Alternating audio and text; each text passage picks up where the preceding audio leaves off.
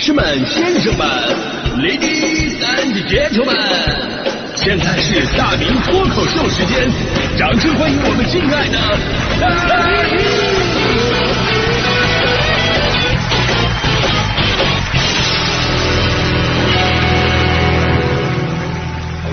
好，欢迎各位来到今天的大明脱口秀，我是大明啊。今天呢，咱们畅想一下退休生活，呃，也是希望自己呢今天好好工作，未来能实现这个享受人生的梦想。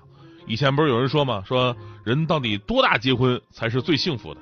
啊，有朋友说了一个答案，说这个男子六十周岁，女子五十五周岁啊。那为什么呢？因为这样结婚以后啊，双方都有退休工资，也不用上班，想干啥干啥，这多幸福，对吧？也不耽误之前好好工作，然后呢，彼此也不会纠缠太久。开个玩笑啊！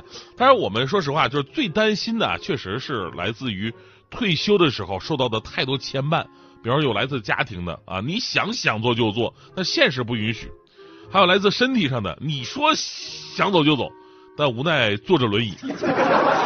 所以想过上为所欲为的退休生活吧，咱们还真得好好铺垫铺垫。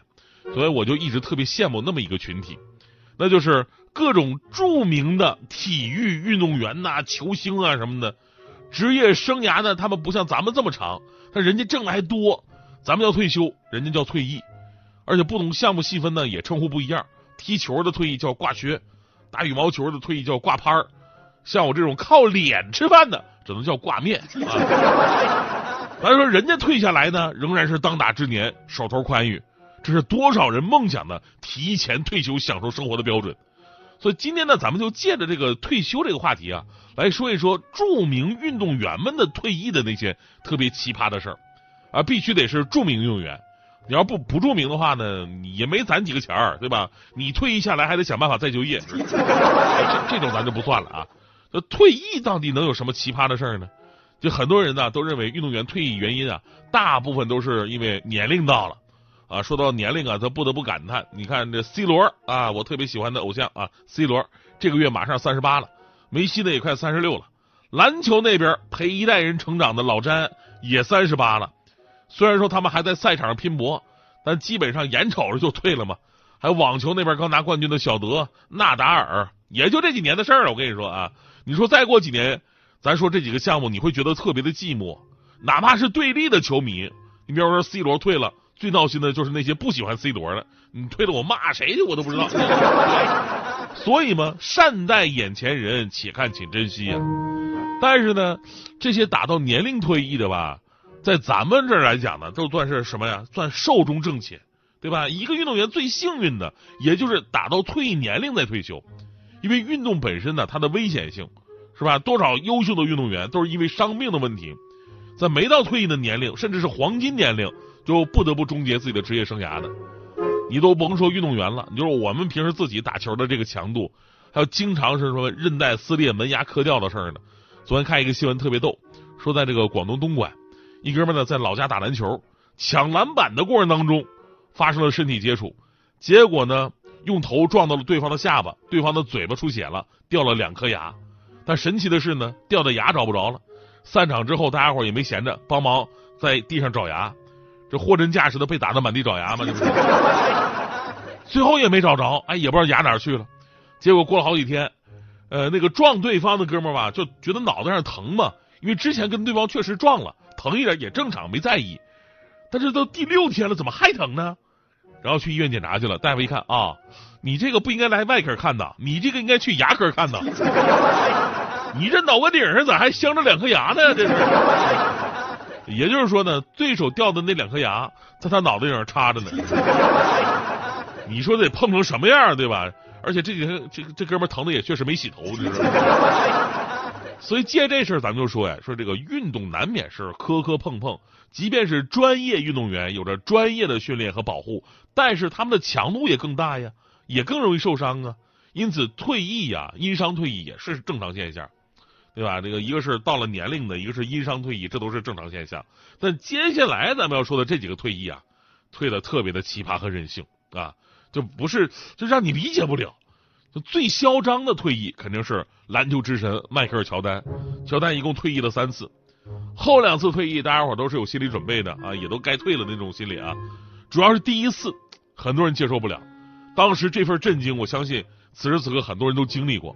就是在一九九三年，三十一岁的乔丹带领公牛队拿到了 NBA 的三连冠，创下了第一个公牛王朝。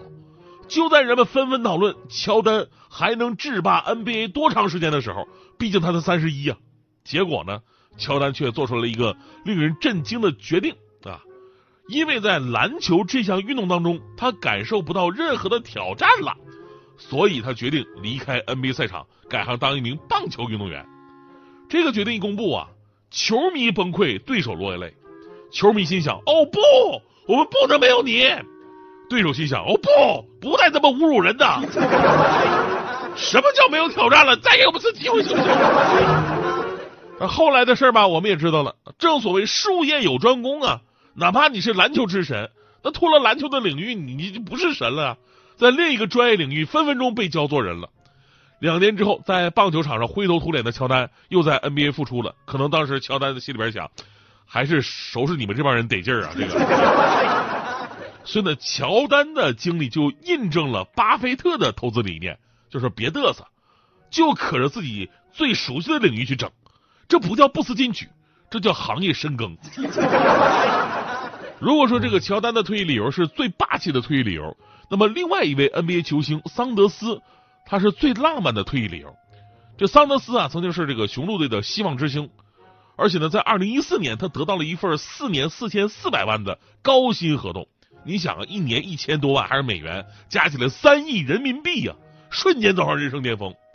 结果呢，在这合同的第一年，他整个心思已经不在球场之上了啊。其实吧，你即便是混吃等死老油条，你在场上你出工不出力，按照合同，人家也会把这些钱一分不差的都给你。但是这哥们儿特别奇葩，最后竟然放弃了这份千万年薪，选择远离球场。经理问：“你要干啥去啊？”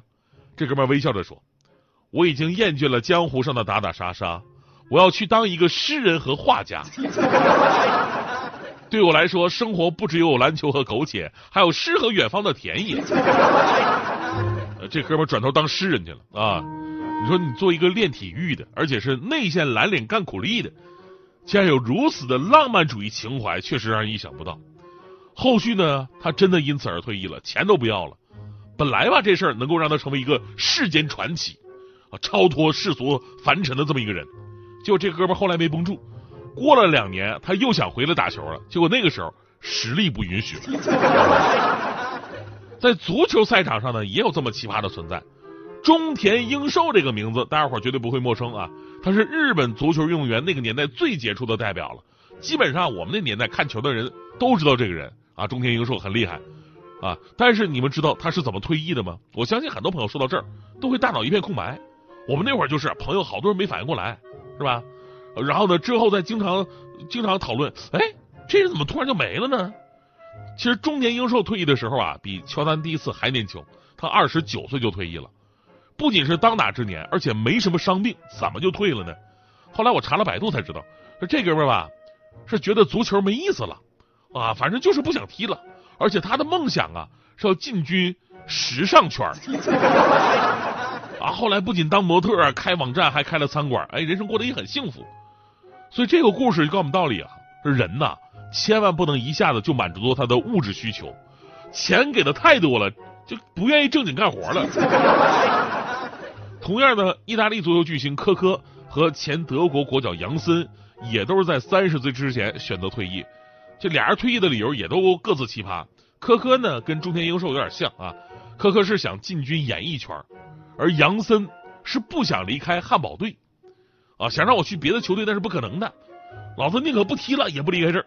用他的原话来讲呢，就是我不能接受自己亲吻其他球队的队徽。而值得一提的是啊。虽然杨森二十九岁就退役了，令人非常惋惜，但是他对汉堡的这份爱却得到了最大的回报。就没过几年，他成功的当选了汉堡俱乐部的主席。所以在这儿啊，我想对朋友们说，我宁可退休，我都不会去其他台的。我不能接受自己拿别的单位的工资。接下来，让我们看看能发生什么。当然了，最后还是要说呀，说这个。这些著名运动员的退役呢，对他们自己来说呀，是生活的一种改变；而对于我们很多的球迷来说，则是一个时代的过去。对吧？可能有会有更多的一种感慨，所以呢，我们更加要珍惜现在，把握当下。你是不是有这样的感觉？就是当科比退役了，你总是觉得你欠他一场球赛；周星驰不再演戏了，你觉得你总是欠他一张电影票；家楼下的饭馆哎突然就关门了，你总是觉得你欠了他一顿饭；而中国脱口秀之王大明退休了，你是不是你觉得你欠了他一条微信？人生没有后悔药，千金难买早知道。找我发微信，请加我微信公号。大明的快乐时间，铭刻铭记的铭，没事找我唠一唠。